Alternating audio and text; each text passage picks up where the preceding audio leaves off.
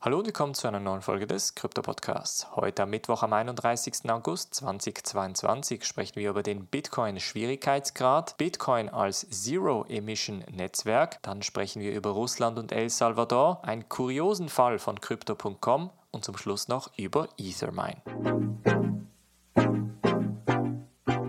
Springen wir in diese erste News Story und zwar sprechen wir über den Bitcoin Schwierigkeitsgrad, welcher ja alle 14 Tage angepasst wird. Jetzt hat sich gerade herausgestellt, dass sich das Bitcoin Netzwerk um 13 Prozent schwieriger gestaltet hat in diesem Monat. Und das ist seit dem Januar in diesem Jahr die größte Anpassung, die wir erlebt haben. Das letzte Mal in diesem Bereich war es August 2021, als das Bitcoin-Netzwerk den Schwierigkeitsgrad um 13,24 Prozent angehoben hat dann im Januar um etwa 9,32 Prozent und wie gesagt, dieses Mal mit etwa 13 Prozent und dieses Mal mit etwa 9,26 Prozent. Der Schwierigkeitsgrad ist eine Zahl, welche das Mining kompetitiver also konkurrenzfähiger macht und somit bedeutet, dass das Bitcoin-Netzwerk sehr, sehr gesund am Wachsen ist und trotz des sinkenden Preises die Miner immer noch sehr interessiert daran sind, Bitcoins zu meinen. Auch die Bitcoin Hashrate, also die Anzahl der Miner im Netzwerk und die Rechenleistung im Netzwerk,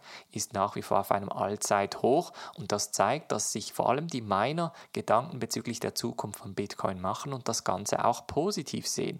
Denn schlussendlich müssen Miner regelmäßig Bitcoins verkaufen, um die Operation entsprechend profitabel zu gestalten. Das scheint aber sehr, sehr gut zu laufen, denn wie gesagt, die Bitcoin-Schwierigkeitsgrade wie auch die Hashrate verzeichnen Allzeithochs und das ist normalerweise eher bekannt, wenn wir in einem sehr kompetitiven Feld sind, beziehungsweise wenn der Bitcoin-Preis eher hoch ist. Dann springen wir zu einer nächsten News Story und zwar sprechen wir darüber, dass das Bitcoin-Netzwerk zu einem sogenannten Zero-Emission-Netzwerk wachsen könnte. Jetzt diskutieren wir hier in diesem Podcast und in der Krypto Kryptoindustrie ja immer darüber, dass Proof of Work und das Bitcoin-Netzwerk wie auch das Ethereum-Netzwerk extrem hohen Stromverbrauch haben. Man spricht immer davon, dass der Stromverbrauch von Argentinien, der Schweiz oder der Niederlanden etwa so hoch ist wie das Bitcoin-Netzwerk bzw. umgekehrt. Und jetzt ist gerade ein Bericht herausgekommen, bei welchem man sagt, dass man das sogenannte Flared Gas, also das Gas, das verbrannt wird, zum Beispiel bei der Erdölgewinnung,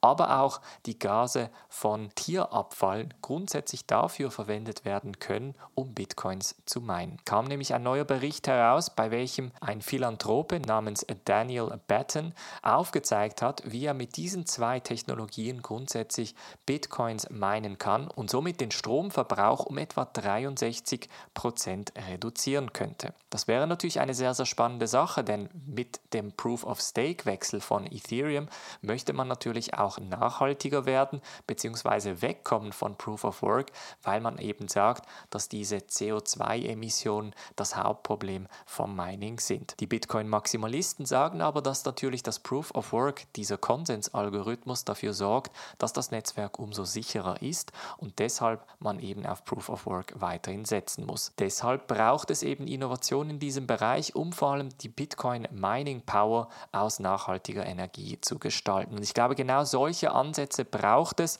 Das heißt, wo wird Strom sowieso produziert, wo gibt es Überschuss an Strom in irgendeiner Art und Form und wie kann man das Bitcoin-Netzwerk da entsprechend andocken. Das passiert weltweit bereits heute, das heißt die größten Mining-Farmen in den USA zum Beispiel sitzen in Texas, sehr nah bei den Erdölfirmen und das macht grundsätzlich auch Sinn, denn dort wird eben dieses Flare-Gas verbrannt und somit könnte man diese Energie oder diese verschwendete Energie dafür nutzen, um Bitcoins zu meinen. Dann springen wir nach Russland denn auch in Russland denkt man über die Nutzung von Kryptowährungen für Importe nach. Der Ministerpräsident Michail Mischustin hat nämlich Kryptowährungen thematisiert und auch als sichere Alternative für internationale Zahlungen bezeichnet. Das kommt jetzt natürlich, nachdem der Iran vor einigen Wochen bereits einen Import mit Kryptowährungen bezahlt hat, wobei wir bis heute nicht genau wissen, welche Kryptowährung wurde dafür benutzt, was wurde genau importiert.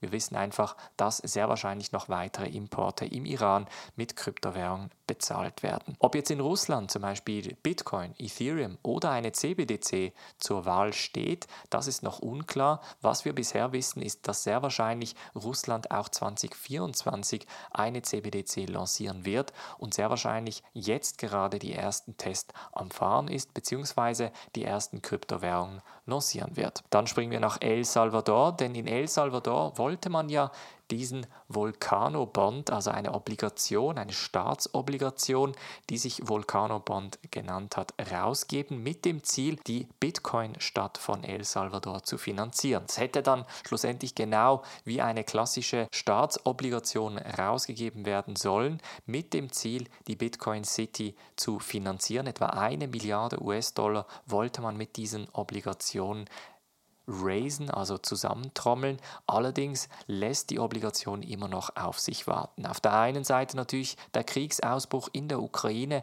hat dazu geführt, dass die Märkte korrigiert haben. Auch der Bitcoin-Preis ist schon lange nicht mehr so attraktiv wie vor einigen Monaten und das könnte eventuell dazu führen, dass es dabei zu einer Verspätung gekommen ist. Jetzt sagt der Bitfinex und Tether CTO Paolo Arduino, welcher mit El Salvador bei diesem Bitcoin-Projekt zusammengearbeitet hat, dass es sehr wahrscheinlich im September zu der Volcano-Obligation kommen könnte, beziehungsweise dass wir noch vor dem Ende 2022 sehr wahrscheinlich einen Obligationslaunch sehen werden. Und da wird sich dann herausstellen, ob andere Regierungen oder Firmen wirklich Interesse an dem Investment in El Salvador haben. Dann eine kuriose Story aus Australien und zwar hat die Kryptobörse Crypto.com fälschlicherweise 10,5 Millionen US-Dollar an eine Kundin überwiesen. Das ist ja schon mal nicht so kurios, allerdings hätten es eigentlich nur 100 Dollar sein sollen. Und zwar hat ein Mitarbeiter bei Crypto.com diese fehlerhafte Transaktion ausgelöst 2021 genau zu sein im Mai 21. Der Fehler wurde dann bei einer jährlichen Prüfung im Dezember 21 entdeckt. Man hat dann den Nutzer dieser Crypto.com-Plattform dazu gebeten, die 10,5 Millionen US-Dollar zurückzuzahlen. Die Kundin allerdings hatte bereits 1,5 Millionen US-Dollar genommen und ein Haus damit gekauft. Das Ganze wurde dann vor Gericht gebracht, bei welchem die Kundin aufgefordert wurde, das Geld samt dem Haus entsprechend das Haus erstmal zu verkaufen und dann das gesamte Geld Crypto.com zurückzuüberweisen. Die Kundin hat sich im Gerichtsfall nicht gemeldet und wird jetzt aufgefordert, das gesamte Geld zurückzuzahlen, aber der Gerichtsfall wird noch weitergehen. Und zwar wird im Herbst das Ganze nochmal eröffnet und dann nochmal diskutiert, wer nun welchen Fehler begangen hat. Und zum Schluss sprechen wir noch über Ethermine. Ethermine ist ja ein Ethereum Mining Pool, der gerade in den letzten Wochen in den Schlagzeilen war, hauptsächlich weil sie gesagt haben, dass jegliche Transaktionen, welche durch Tornado Cash durchgeführt wurden, bei Ethermine nicht mehr verifiziert bzw. bestätigt werden. Das hat dann zu einer regen Diskussion geführt, bei welcher Ethermine eigentlich als eben nicht dezentral, als nicht autonom, ich sag mal, angeklagt wurde von der Community. Aber in diesem Fall, in dieser News Story geht es um noch um etwas anderes, denn Ethermine wird jetzt eine Staking-Dienstleistung aufmachen, bei welcher man mit 0,1 Ethereum bereits anfangen kann. Das heißt, mit 0,1 Ethereum kann man das Ganze staken und 4,43% jährliche Zins abholen. Eine sehr coole Sache, die wir ja schon von Lido Finance und letztens auch von Coinbase erlebt haben. Das heißt, nun ist mit Ethermine auch der größte Mining Pool im Staking aktiv und das zeigt auch da wieder die Unterstützung für Proof of Stake bzw. den Ethereum Merge, der sehr wahrscheinlich Mitte September durchgeführt wird. Das war's von der heutigen Folge. Wir hören uns morgen wieder. Macht's gut und bis dann.